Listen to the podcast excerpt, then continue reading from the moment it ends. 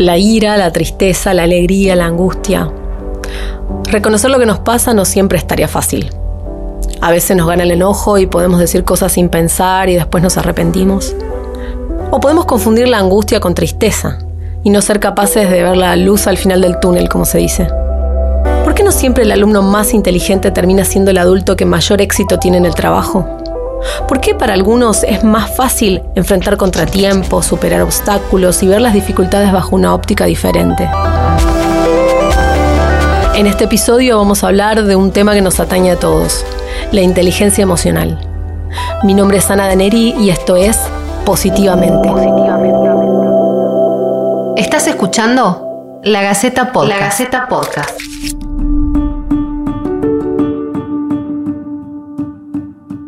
Bueno, Mariana, bienvenida de nuevo acá a este podcast, a Positivamente. Eh, bueno, y hoy nos trae un tema que la verdad quizás pienso se debería hasta enseñar en las escuelas, ¿no? A todos nos hace falta un poquitito de inteligencia emocional. Contame primero de qué se trata. Bien, la inteligencia emocional es la inteligencia para la vida, el arte de vivir, ¿sí? Tiene que ver con aprender a reconocer las propias emociones, aprender a reconocer las emociones en los demás y aprender a usar esta información emocional para adaptarnos a las diferentes situaciones que vamos viviendo y para lograr nuestros objetivos. Resulta fundamental para la vida. Claro, o sea, ¿qué más importante que conocernos a nosotros mismos? ¿Y hay tipos de inteligencia emocional? ¿Cómo, cómo se clasifican? La inteligencia emocional tiene que ver con eh, estos diferentes pasos. Ya lo decía Sócrates, conócete a ti mismo. Ya los filósofos griegos hablaban sobre esto y sobre la importancia del manejo y control de nuestros impulsos. Lo primero es conocerse a uno mismo. Eh, aunque parezca sencillo, no lo es, ¿sí? Generalmente vivimos atrapados por nuestra mente y nos creemos muchísimo nuestros pensamientos como si reflejaran la realidad. Cuando uno aprende a autoobservarse, es un poquito desde afuera, como si nos viéramos dentro de una película y poder observar nuestras emociones, preguntarnos qué siento, aprender a identificar y diferenciar las diferentes emociones que podemos sentir, eso es muy importante y aún a los adultos nos cuesta. Yo escucho muchas veces que se suele confundir, por ejemplo, la angustia con la tristeza, ¿sí? Cuando en realidad eh, el hecho de conocer lo que sentimos nos da muchas pistas sobre nuestras necesidades. ¿Sí?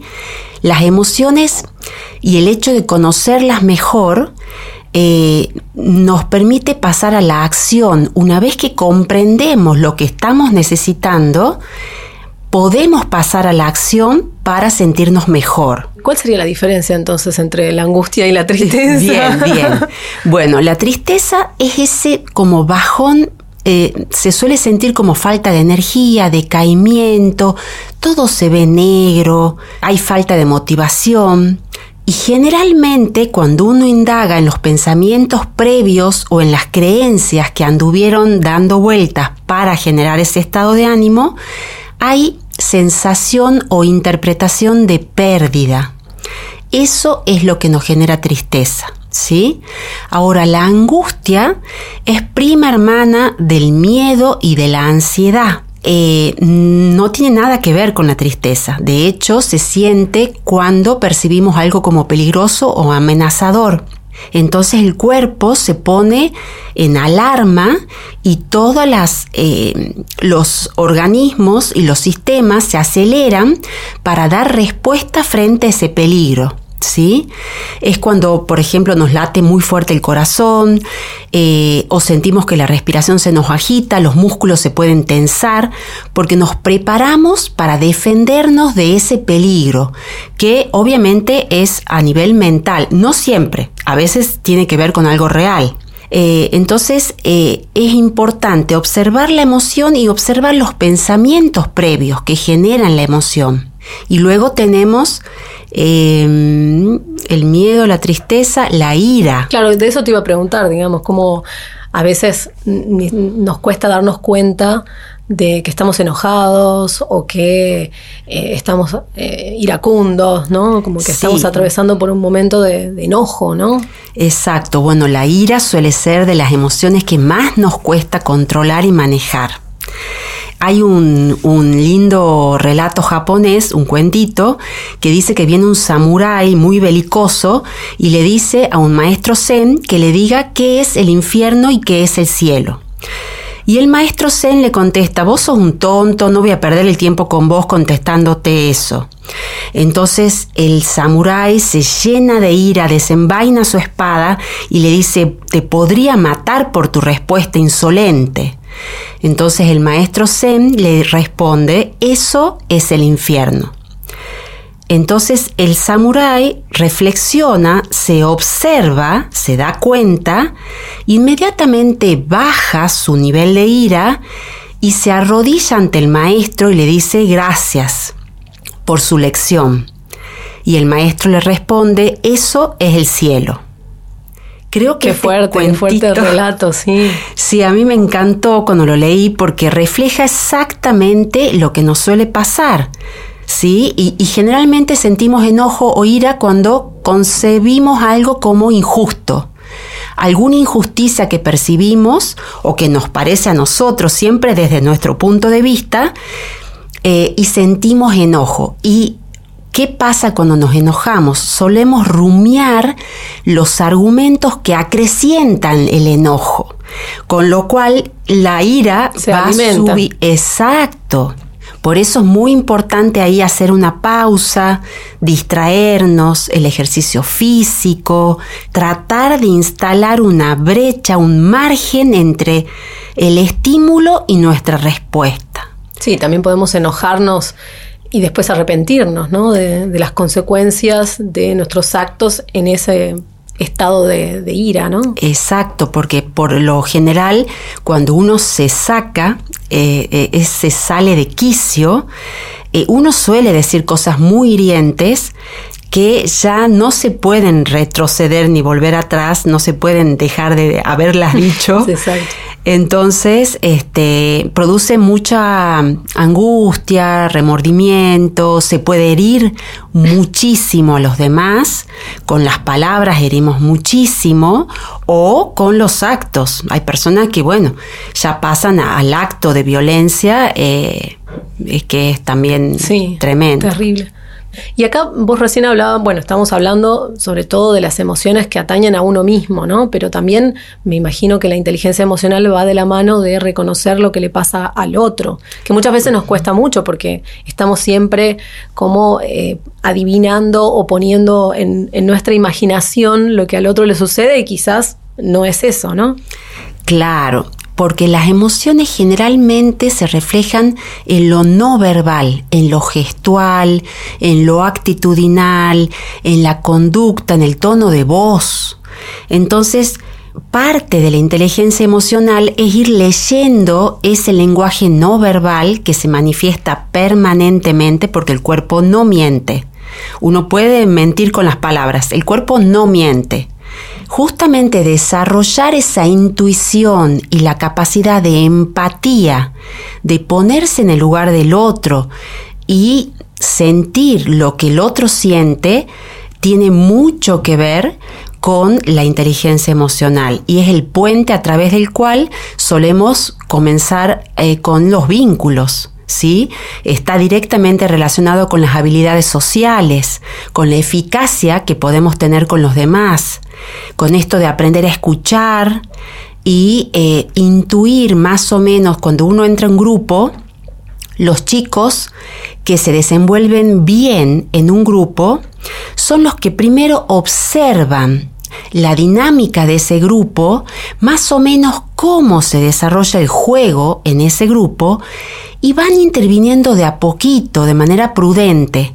En cambio, los chicos que no caen bien, cuando se integran en un grupo y pretenden inmediatamente mandar o cambiar el rubro del juego, no suele ser bienvenido y son los chicos que em, no son aceptados en el grupo.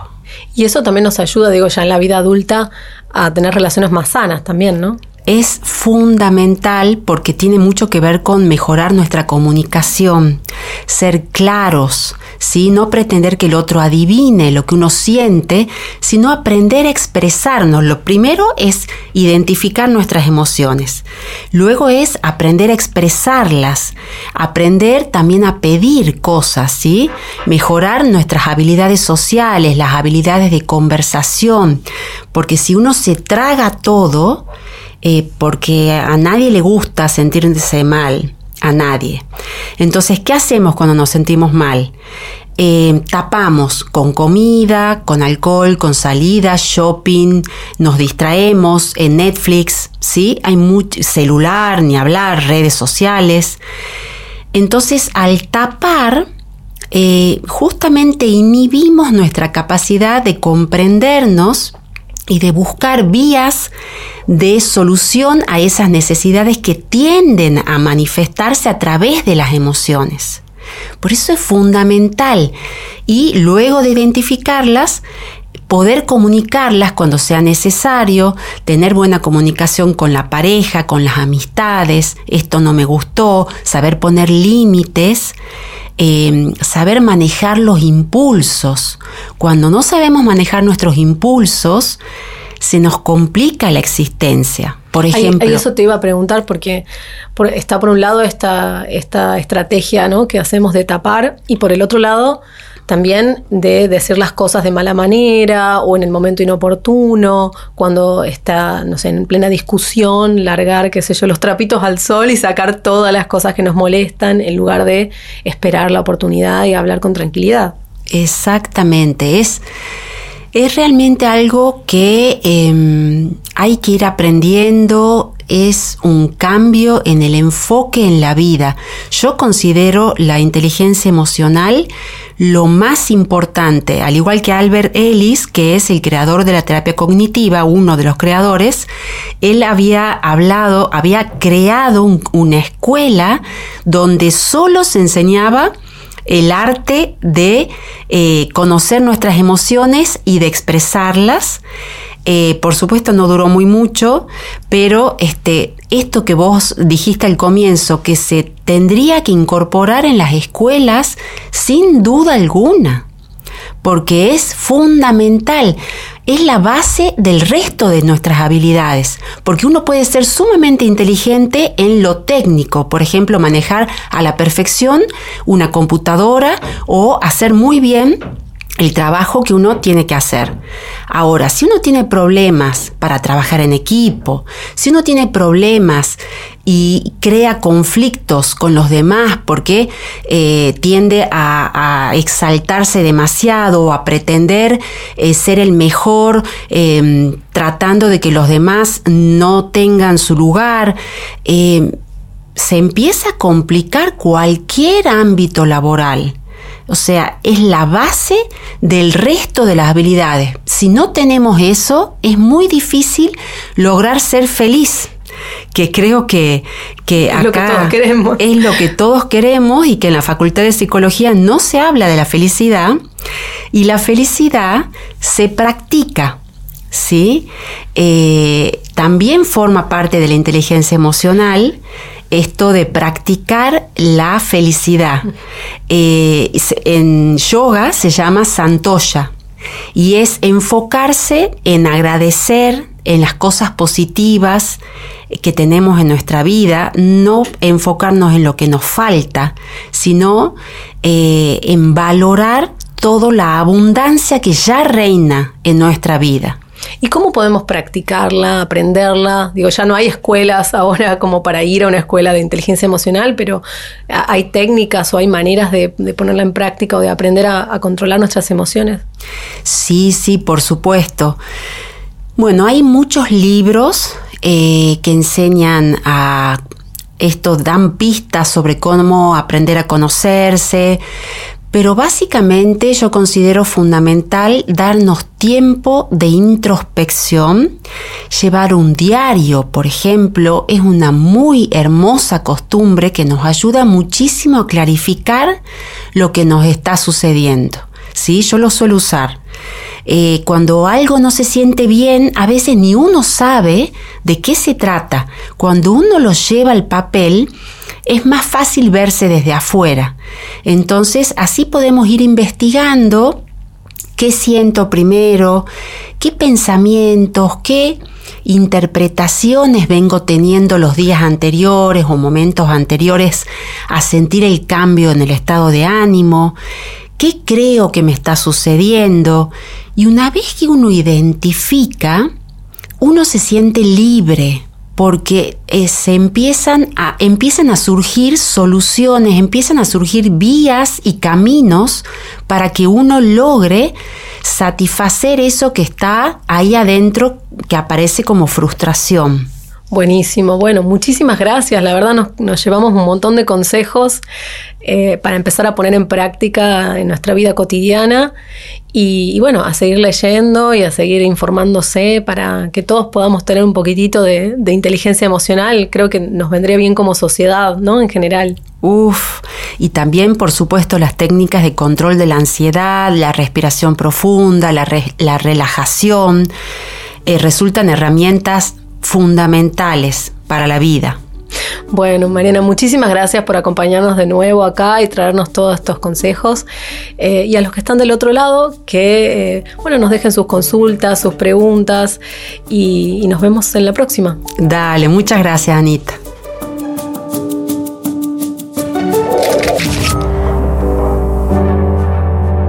Gracias por escucharnos una vez más. Déjanos tus consultas o sugerencias en podcast.lagaceta.com.ar o en los comentarios de la nota en la web.